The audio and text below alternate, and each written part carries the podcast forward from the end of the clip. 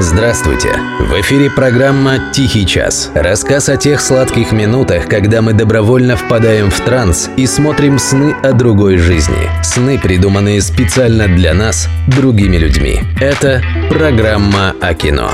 «Тихий час». Автор Дарий Федореев, ведущий Денис Иконников. Человек с бульвара Капуцинов. Режиссер Алла Сурикова. СССР, 1987 год.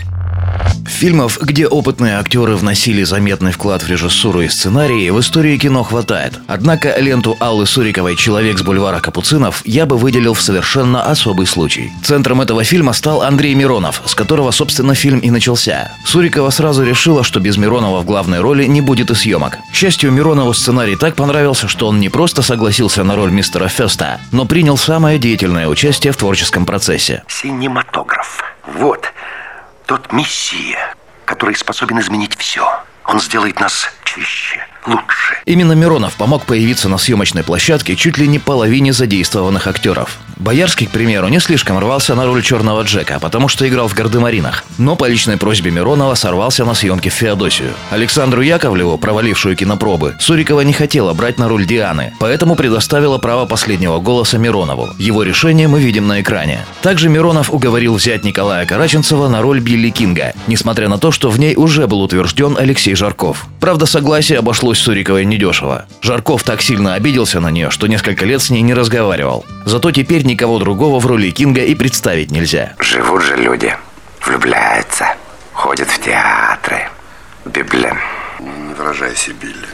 в библиотеки. На этом участие Миронова не закончилось. Как вспоминают многие участники съемок, он часто помогал актерам понять роль, операторам выбрать ракурс, додумывал вместе со сценаристами диалоги. По сути, он стал вторым режиссером на площадке. Такой интерес актера вряд ли можно считать неожиданным. Ведь фильм по своей сути является настоящим гимном синематографу, в великой просветительской роли которого Андрей Александрович был уверен всю жизнь. Поэтому совсем не удивительно, что лента, если подумать, очень похожа на самого актера. И в первую очередь своей интеллигентностью. Как бы странно это ни звучало применительно к фильму о Диком Западе. А вот ты, Хью, в своей жизни хоть раз произносил слово «пожалуйста»?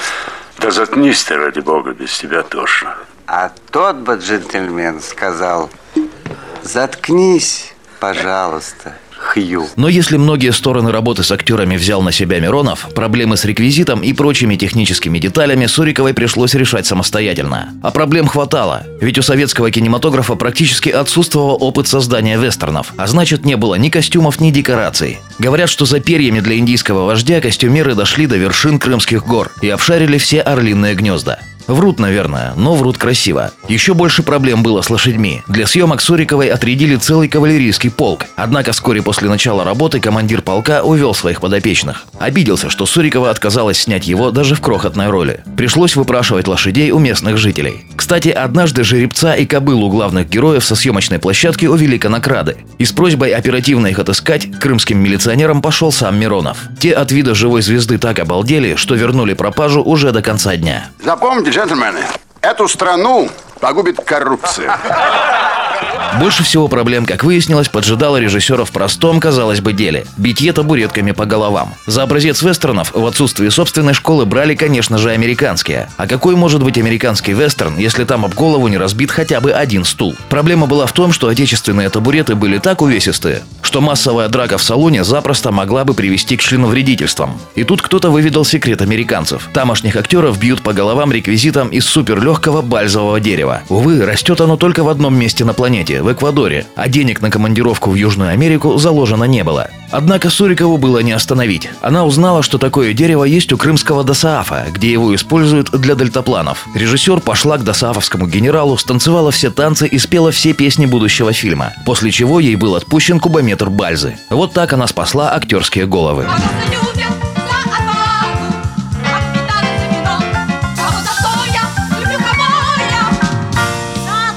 Это, между прочим, еще раз к вопросу о том, какую роль сыграл Андрей Миронов в создании фильма. Композитора Геннадия Гладкова тоже пригласили по инициативе актера. Так что вы как хотите, но по моему мнению, фамилия Миронов должна идти в титрах не только среди актеров, но и среди режиссеров. Тем более, что «Человек с бульвара Капуцинов» стал его последней работой. До премьеры Андрей Александрович не дожил. Наверное, поэтому для многих поклонников фильм стал трагикомедией. Сотни людей усиленно искали в образе мистера Феста какую-то обреченность, которая, по их мнению, должна была отразиться в глазах актера актера. И знаете, если они там что и нашли, то я бы эту обреченность связал не с предчувствием смерти актера, а с тем, что синематограф не оправдал надежд прекраснодушного мистера Феста. Несет ли сегодня кино просветительскую и культурную функцию? Вопрос риторический. Парни, кончайте эти сопли! Вас ждет вторая серия! Отныне теперь наконец-то Сейчас и в любую погоду. Вот здесь, а затем повсеместно Все будем мы жить по-другому. Без гнева и печали На благо всей земли Как мы давно мечтали Но так и не смогли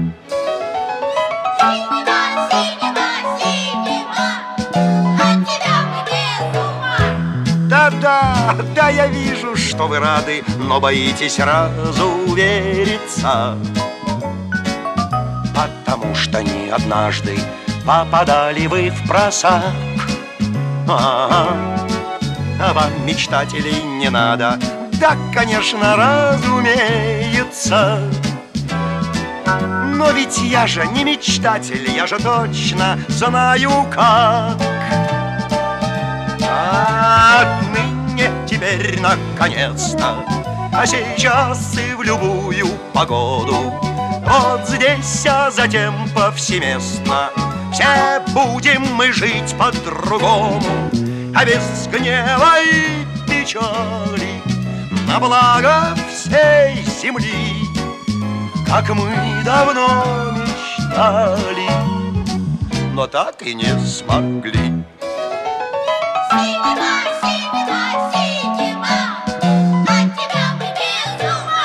Дело в том, что в наше время все иначе Нам смешны кнуты и пряники А не заманит нас романтик А не обманет мракобес а -а -а. Люди, леди, джентльмены Век науки и механики Невозможны заблуждения, а возможен лишь прогресс. Отныне теперь, наконец-то, сейчас и в любую погоду, вот здесь, а затем повсеместно, все будем мы жить по-другому, без гнева, без печали, на благо всей земли. Как мы давно мечтали, но так и не смогли.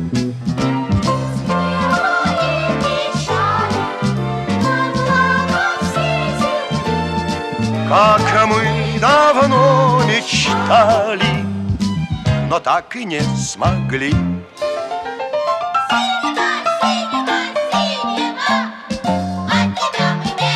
Еще раз.